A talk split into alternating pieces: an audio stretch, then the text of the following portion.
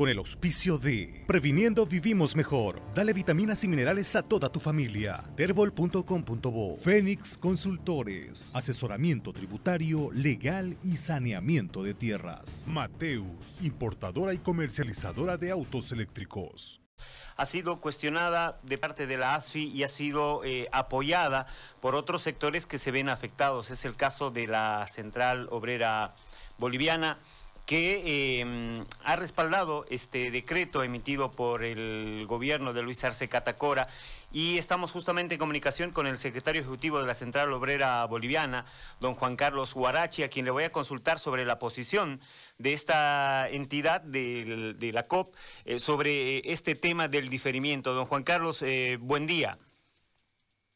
Buenos días, César. Un saludo cordial a todo el departamento cruceño este día, día miércoles, día laboral, día no, de seguir haciendo nuestras actividades como institución de los trabajadores.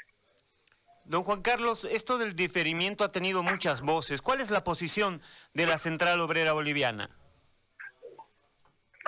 Bueno, a ver, es un pedido no solamente de la Central Obrera Boliviana, es un pedido del pueblo. El pueblo ha pedido eh, no ahora ya en la época de pandemia, en otras, eh, sufrir esta crisis, porque finalmente han sido afectados. No hay capricho, no hay imposición, sino que más al contrario, de que se amplíe este diferimiento del crédito bancario, porque las empresas o los pequeños empresarios o el transportista o finalmente los propios trabajadores asalariados que hoy ni siquiera estamos incorporados, se nos inclusive incorporar tenemos este problema porque finalmente no hemos trabajado dos, tres meses, así ha sido paralizado la operación del aparato productivo.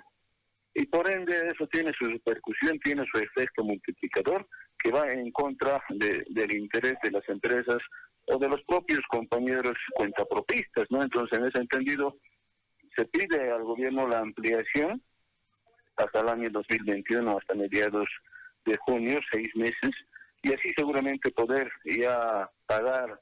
No estamos pidiendo condonación, lo único que estamos pidiendo que se nos amplíe nada más, eso es lo que estamos pidiendo, no estamos pidiendo no pagar, vamos a pagar, pero que exista flexibilidad, ¿no? Entonces esa es la propuesta, no solamente del de la COP, sino que del pueblo boliviano. Don Juan Carlos, eh, ¿para quiénes debería ser esta ampliación o este diferimiento del pago? No, tiene que tiene que abarcar a todos los sectores, eh, porque finalmente, reitero, mira, si el trabajador está afectado, el empresario también está afectado. Pues todos estamos afectados. Por eso es que se pide esta flexibilización. Obviamente que en esto existe tal vez algunos beneficios que algunos eh, empresarios han obtenido, pero que también la producción ha sido mínima, han producido de un 30 a un 40%, no al 100% como se producía en gestiones normales. Entonces creo que eso hace de que hoy podamos ser parte todos, porque finalmente eh, para nosotros es eh, importante de que podamos eh, abonar estos criterios y todos juntos poder plantear esto al gobierno. ¿Hasta cuándo sería esta ampliación, don Juan Carlos? ¿Han podido hablar con las autoridades nacionales? Todavía, todavía no. Estamos mandando la solicitud, una nota pidiendo al gobierno de que haya ampliación y haya flexibilidad en el incremento de los créditos bancarios. No, reitero, esto afecta a todos. Sabemos perfectamente que el país también vive de impuestos, ¿no? Entonces, pero creo que es importante también ver hoy la coyuntura actual que vive nuestro país. Si bien está implementando algunas políticas económicas, pero para nosotros quienes hemos paralizado por más de cuatro, cinco, seis meses, es importante de que haya esta flexibilización y así poder seguramente garantizar nuevamente nuestro ingreso económico en los diferentes rubros.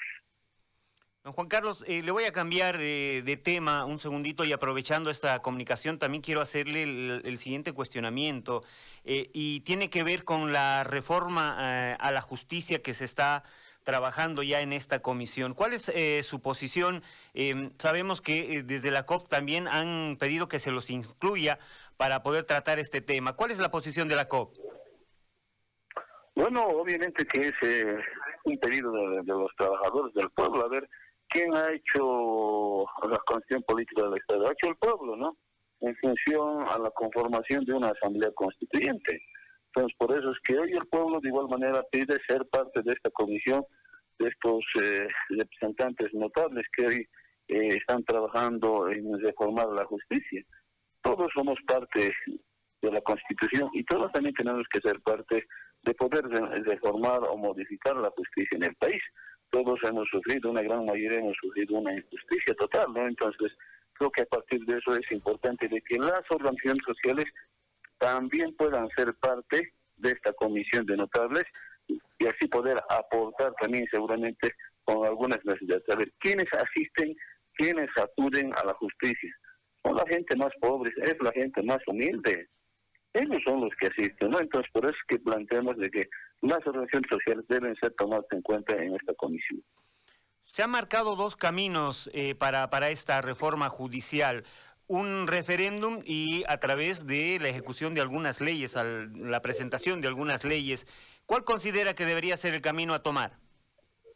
Mm, bueno, primeramente que no hay prisa para entrar de manera directa a un referéndum. No hay prisa. Hay que trabajar con calma. Estamos empezando la gestión con un gobierno nuevo, elegido democráticamente. Y en ese entendido, por eso es que el pedido sean parte de todos los sectores sociales del país, eh, sectores activos que hoy son parte de la sociedad a nivel nacional. Por otro lado, si bien eh, pretenden eh, modificar a través de un referéndum, hay otras alternativas. No necesariamente tendría que someterse a un referéndum y aperturar o abrir la condición política del Estado. Eso nosotros por lo menos no estamos de acuerdo porque va a intentar todos querer abrir la condición política del Estado para otros intereses. Creo que se puede nomás aplicar, modificar algunas normas, algunas leyes, que puede ir de alguna manera dando el nuevo rumbo, nuevos lineamientos a la justicia boliviana. Entonces creo que eso es lo más importante, pero con participación de todos los sectores. La última, don Juan Carlos. Eh, y aprovechando una vez más, abusando eh, de, este contacto que usted nos ha permitido, ha pasado un mes ya del gobierno de Luis Arce Catacora. ¿Cómo eh, evalúan este mes? ¿Y están cerca del gobierno, eh, la COP está cerca del gobierno ahora? Bueno, primeramente tal vez es muy corto el tiempo para hacer una evaluación, porque eh, necesitamos mínimamente tres meses hacer una evaluación de un primer trimestre, porque ahora el gobierno se está dedicando a dos cosas. Uno, eh, terminar de hacer su estructura del Poder Ejecutivo, Ministerio, Viceministerio, Direcciones y otros. Segundo, que también se está dando la tarea seguramente de cerrar la gestión 2020 y cómo empezamos la gestión 2021. Muy difícil, muy complicado, ¿no? Ya se está lanzando algunas eh, políticas que den a favor del pueblo boliviano, como este incentivo del pago del bono contra el hambre, eh, u otros proyectos de fomentar el turismo, fomentar eh, el consumo de productos nacionales para eh, incentivar la reactivación del aparato productivo a nuestras fábricas, industrias y otros, ¿no? Entonces, eh, creo que es importante, importante estos pequeños avances ya en un mes de gestión del presidente Luis Arce y el compañero David Choquehuanco como vicepresidente. Entonces hay que trabajar, hay que apoyarlo. Somos conscientes de una crisis económica no solamente nacional, sino que mundial, que ha ido afectando y que no va a ser fácil para nosotros recuperar, volver a tener los sitios que hemos tenido eh, en crecimiento económico a nivel del continente sudamericano. Don Juan Carlos, una más, eh, y no, no puedo dejar de preguntarle esto, eh, y tiene que ver con el aguinaldo. los empresarios están pidiendo un diferimiento, una prórroga, alguna medida que pueda aliviarles. ¿Cuál es eh, su posición eh, respecto al aguinaldo y estarían de acuerdo en negociar esta posibilidad de diferir el, tema este?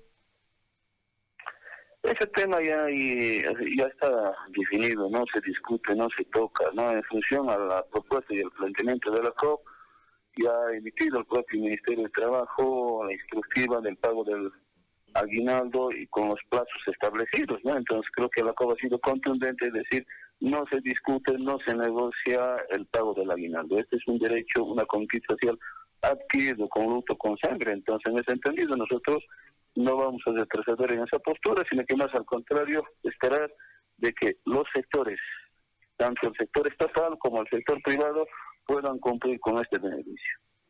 Don Juan Carlos, quiero agradecerle por su tiempo y bueno, eh, por toda esta explicación que nos ha dado sobre varios puntos y sobre la posición de la COP eh, respecto a estos temas. Gracias, don Juan Carlos. Buenos días y un saludo siempre a ustedes. Ahí estaba el secretario ejecutivo de la Central Obrera Boliviana, Juan Carlos eh, Guaray. Con el auspicio de Previniendo Vivimos Mejor. Dale vitaminas y minerales a toda tu familia. Terbol.com.bo. Fénix Consultores. Asesoramiento tributario, legal y saneamiento de tierras. Mateus, importadora y comercializadora de autos eléctricos.